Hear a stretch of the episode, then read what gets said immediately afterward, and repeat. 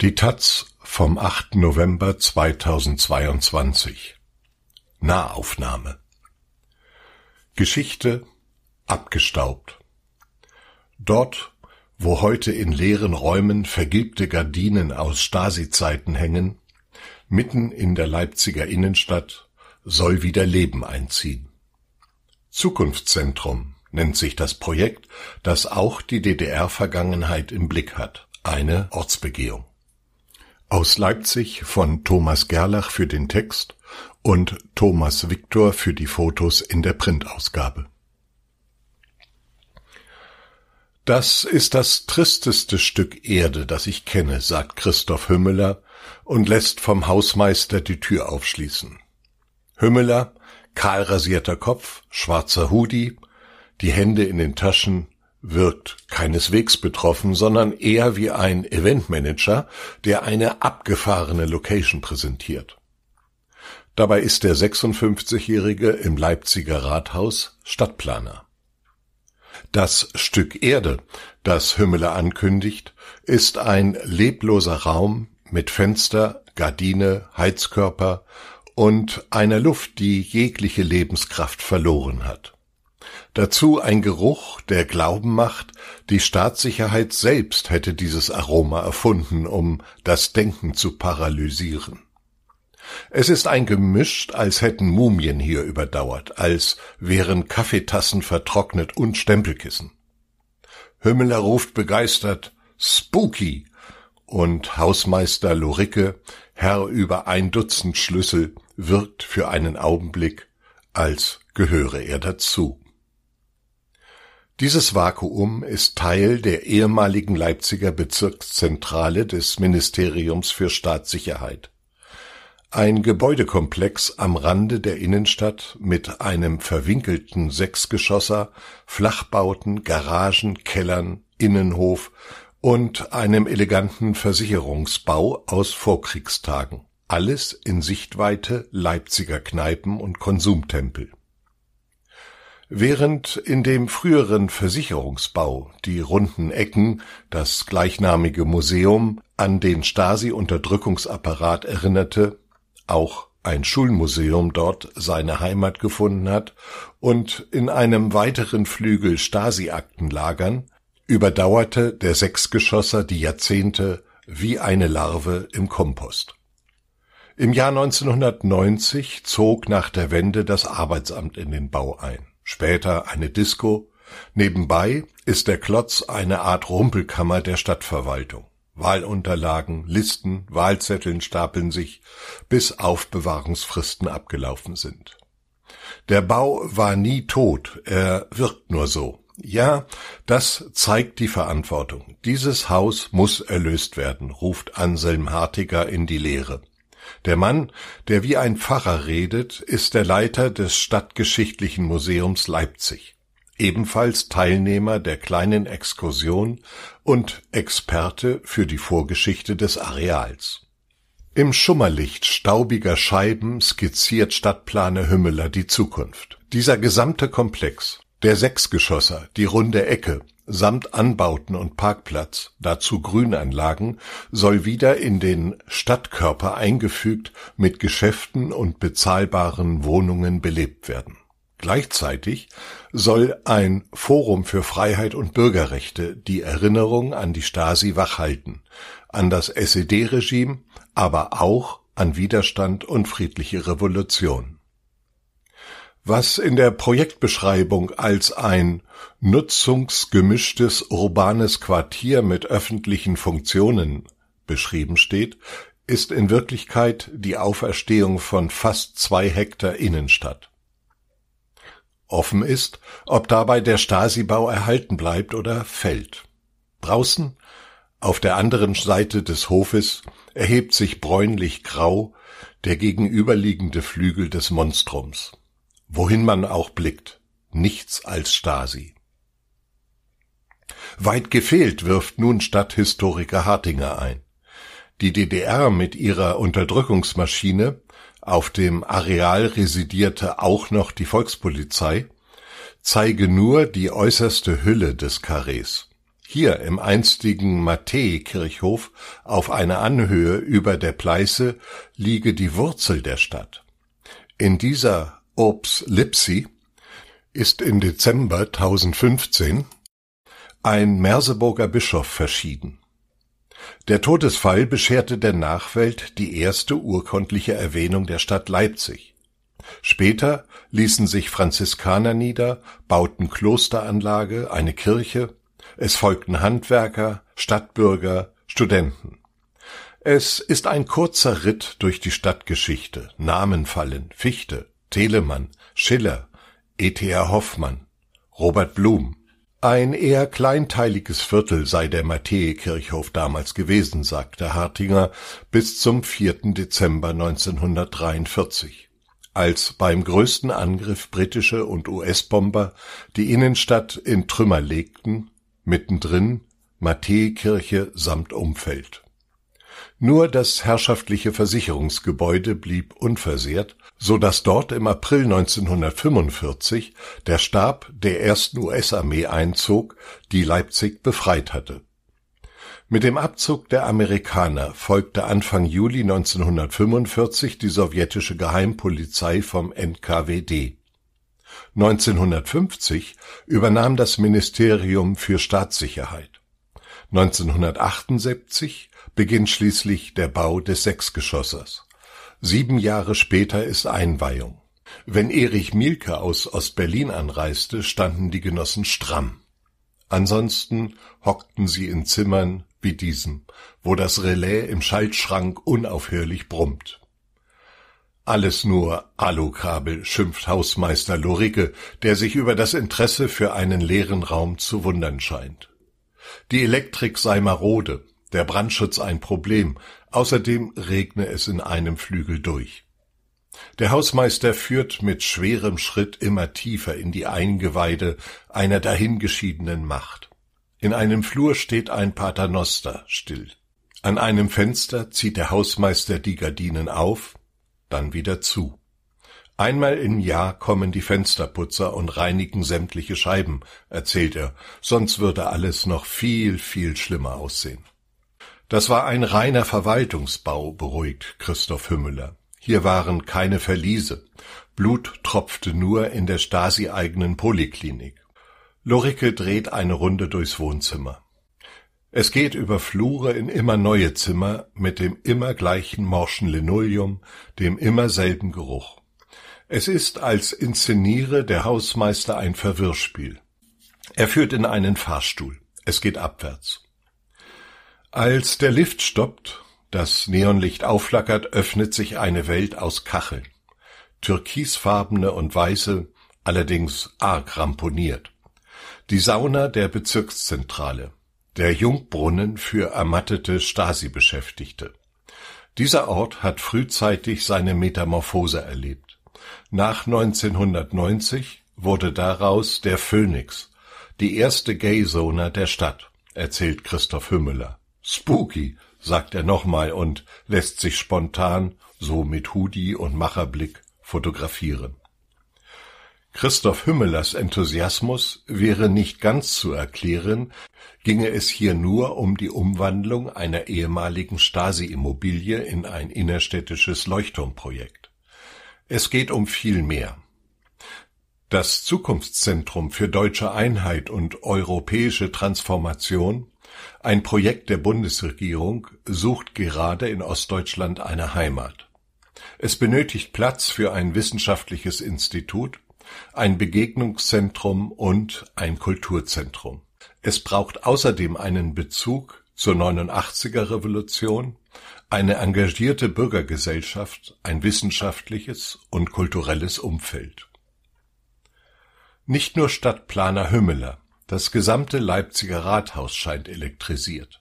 Wo, wenn nicht hier in diesem so augenfällig aus der Zeit gefallenen Areal, ließe sich ostdeutsche Wendeerfahrung, deutsche Einheit, Transformation und Europa zu etwas Neuartigem verschmelzen. Das Zukunftszentrum soll Umbruchskompetenzen bündeln, Lebensleistungen würdigen, Zusammenhalt organisieren und Strategien für künftige Transformationsprozesse entwickeln, heißt es 2020 aus der Kommission 30 Jahre friedliche Revolution und deutsche Einheit. Diese Kommission war eine Idee der letzten Regierung Merkels zum 30. Jahrestag der deutschen Einheit. In seinem Abschlussbericht gab das Gremium unter Leitung von Matthias Platzek und dem damaligen Ostbeauftragten Wanderwitz allerlei Handlungsempfehlungen. Mehr Schwarz-Rot-Gold, mehr Heiterkeit am 3. Oktober, mehr Gespräche, mehr Gesang, mehr Erinnerung, auch mehr deutsch-deutsche Zuwendung. Das Zukunftszentrum ist die wichtigste Hinterlassenschaft und die teuerste. Im Mai 2022 legte die Ampelkoalition die Eckpunkte fest.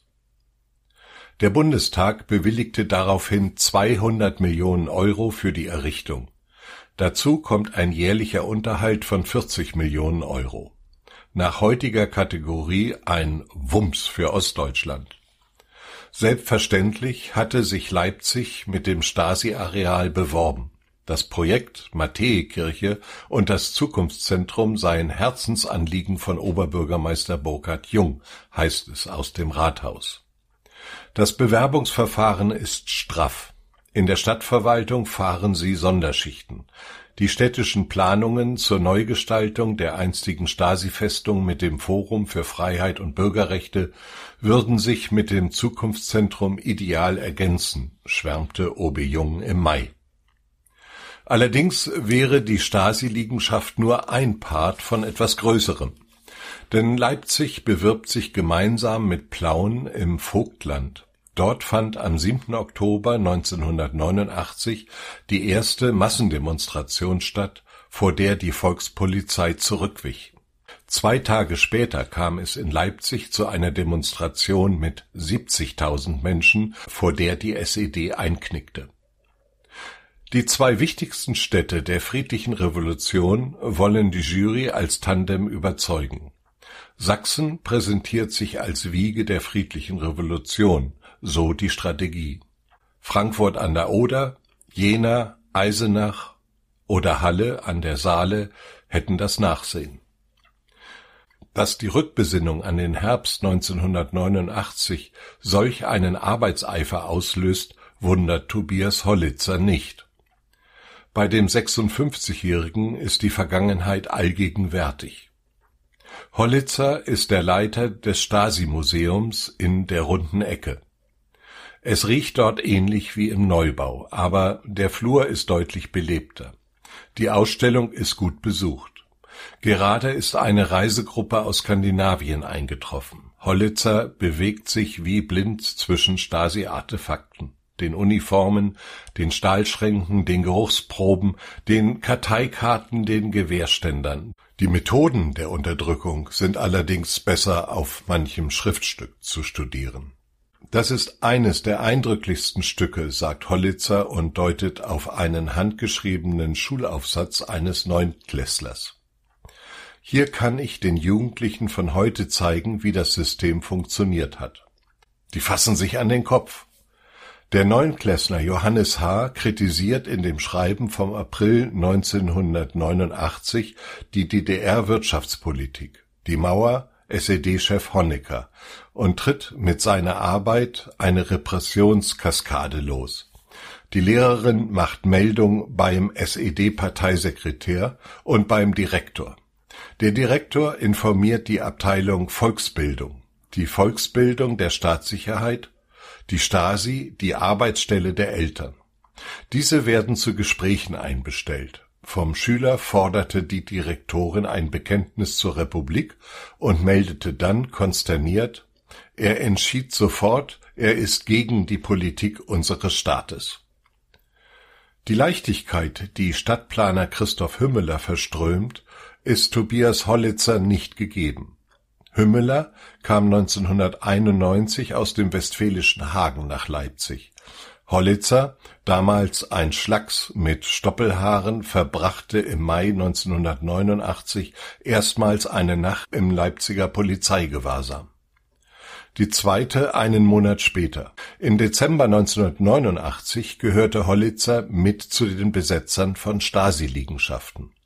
Ein Bürgerkomitee gründete sich, sicherte Aktenbestände, übernahm die Gebäude, im Mai 1990 präsentierte es in der damaligen Leipzig Information die erste Stasi-Ausstellung. Später wanderte diese in die Stasi-Büros der Runden Ecke. Die Leute merken, dass dieser Ort eine Aura hat, ist Hollitzer überzeugt. Kritiker halten die Ausstellung mit ihren Tafeln aus vergilbter Wellpappe museumspädagogisch für antiquiert. Das Kulturamt der Stadt hat die jährliche Förderung gekürzt. Manchem in der Stadt, auch im Rathaus, gilt Hollitzer als sperrig. Vom Revolutionswächter ist die Rede und von Selbstheroisierung. Ein Möbeltischler könne eben kein Museum von Rang leiten, so der Tenor. Die Besucherzahlen erzählen anderes. Das Museum ist ein Leipziger Touristenmagnet. Vor Corona kamen jedes Jahr rund 130.000 Besucher. Hollitzer selbst nennt die Schau ein Gesamtkunstwerk, aber eines, das weiterentwickelt werden soll. Manches in der runden Ecke müsse modernisiert werden, räumt er ein, anderes solle in seinem Zustand bewahrt werden. Die Stasi-Aura allerdings müsse erhalten bleiben. Zukunft braucht Erinnerung, sagt Hollitzer, und Erinnerung braucht Erinnerungsorte. Das ist die Formel, mit der Hollitzer seit Oktober auch die gemeinsame Bewerbung öffentlich unterstützt.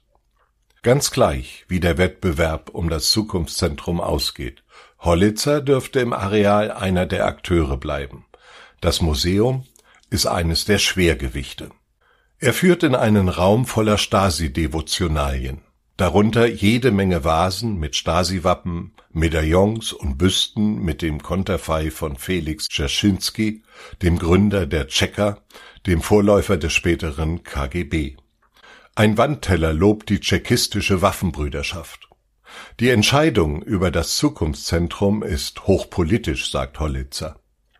Die Gespenster, die hier seit 33 Jahren an den Wänden vergilben, bedrohen wieder ganz real die Nachbarländer.